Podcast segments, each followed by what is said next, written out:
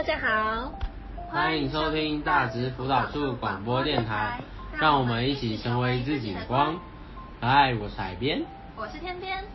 今天我原本是跟在你身边搭档，但是呢，因为他感冒了，所以我们请海边来代班。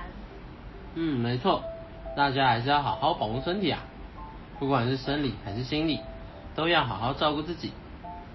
相信有过确诊或是隔离经验的你们，会发现生病或多或少都会对自己的生活跟课业造成影响。像是这周有一封来信，刚好写到，前一阵子因为隔离又要断考，很焦虑，妈妈又都觉得我没在念书，所以定下来有一科不及格就要没收手机一个月，真的很讨厌呢。嗯，我感觉到写信的你。内心有很多委屈，因为你并不是不在意你的课业跟成绩，其实你也很担心、很紧张。然而这些没有被重视的人看见，反而还被定下了规矩。那种不被重要的人相信的感觉，一定让你很伤心吧？嗯，的确，身处在像现在的疫情时代，会有许多事情突然被打乱。很多时候我们都没有选择机会，只能接受。我想妈妈应该是你很在意的人吧？或许你希望她能看见你的辛苦与挣扎，然而妈妈却对你定下了很多的规定。这或许是她关心在意你的方式，她想用这个方式激励你念书，却不晓得这样的方式会让你不好受。我觉得这个状况其实蛮熟悉的哎。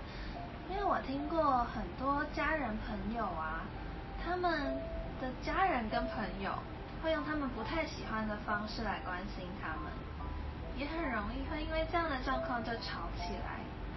后来渐渐的，他们就干脆都不沟通了。诶，我这里也有一封信，跟你说的状况很类似诶。让我们来看看这封信。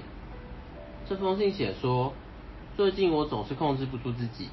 花钱花的很多，零用钱完全不够用，因为想买的东西太多，有太多的诱惑，而且自己的自制力又不够，我也不敢跟爸妈提，因为怕被骂，该怎么办呢？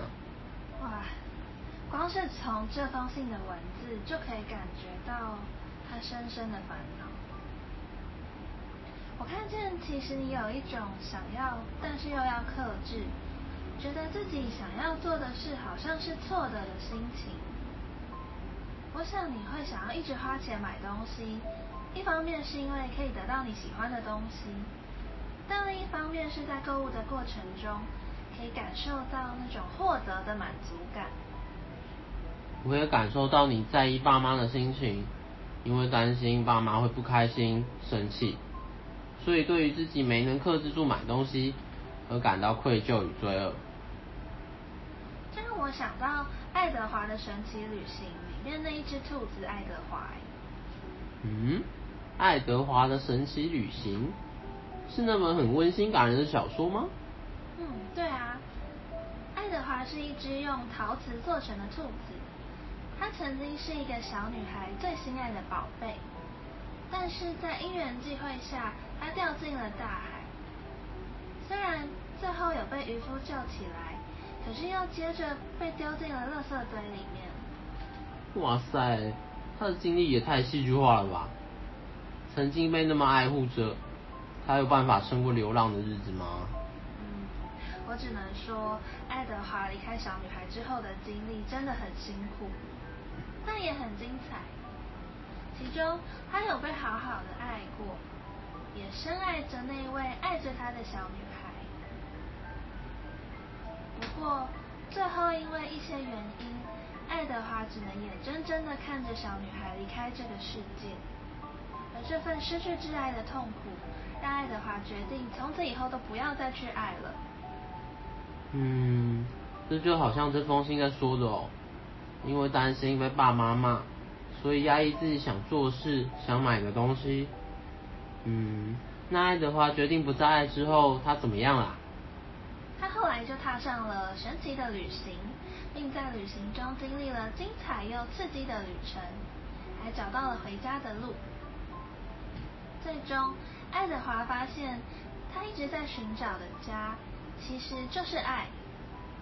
在爱里面，会有开心到像是可以飞起来一样的快乐，也会有心碎到让人失去生活动力的那种悲伤。不过因为爱，因为在意，所以才会产生这些五味杂陈的心情。哦，所以原来完整的爱不只会让人幸福开心，也会有牺牲、嫉妒等等让人心碎的时刻啊。没错，我想我们在追求爱与被爱之前，或许就已经身在爱里面了。虽然爱有时候会让人受伤，但是修补后的爱会更加坚不可摧。就像爱德华的神奇旅行告诉我们的，有时候爱会令人心碎，却也因为爱而使人完整。嗯，我觉得这样的爱啊，很常发生在家庭关系里面。有时候让我们最伤心、最心痛的，往往是家人们的一言一行。时间累积下来，使自己对家人关闭了心门，很多事情渐渐不再愿意跟家人分享。只因为想保护自己。嗯，对啊。故事中的爱德华也一样，他经历了一次又一次的心碎之后，决定把自己封闭起来。不过，最终他还是愿意接纳自己，并且打开心门，相信爱他的人和他爱的人，终究还是会出现的。毕竟，真正的爱是不会轻易离开的。就像尽管小女孩离开了人世，但是她永远活在爱德华的心中一样。而就算你可能会让父母生气、失望，但也不会影响他们对你的爱。嗯，说的真好。这也让我想回应给写这封信的你。相信你会有这些困扰，害怕被爸妈骂，其实是因为你爱着你的爸妈，担心让他们生气。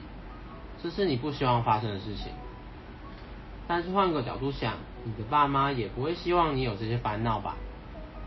所以呢，我们会建议你，还是可以跟妈妈沟通看看，不只说你花钱的烦恼，而是把你担心他们会生气的心情也一起表达出来，也可以问问看爸妈要如何更好的用钱，这边提供给你参考看看。其实啊，能够接纳完整的爱是会有开心跟不开心的，似乎就已经是一种充满爱的状态了。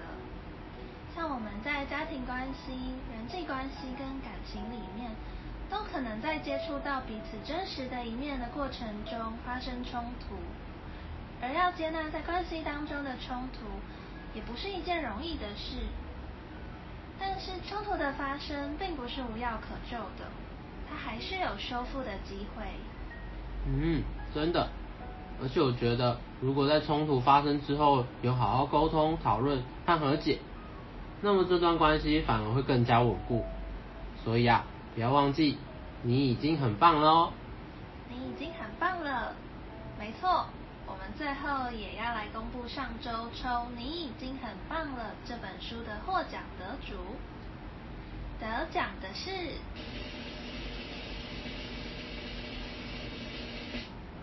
高中部二年十班二号江芷宇，二年十班江芷宇，恭喜你！恭喜！耶！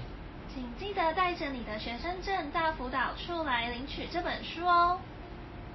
好的，那今天的广播节目在这边告一段落喽。祝大家有一个愉快的星期。我是海边，我是天边。记得追踪我们大直高中辅导处的 FB 以及 IG，并密切关注。也欢迎大家持续投信到 Farhat 信箱，以及填写聊心版旁边的回馈单参加抽奖。感谢你们的参与，大直辅导处广播电台，我们下次见，拜拜。拜拜。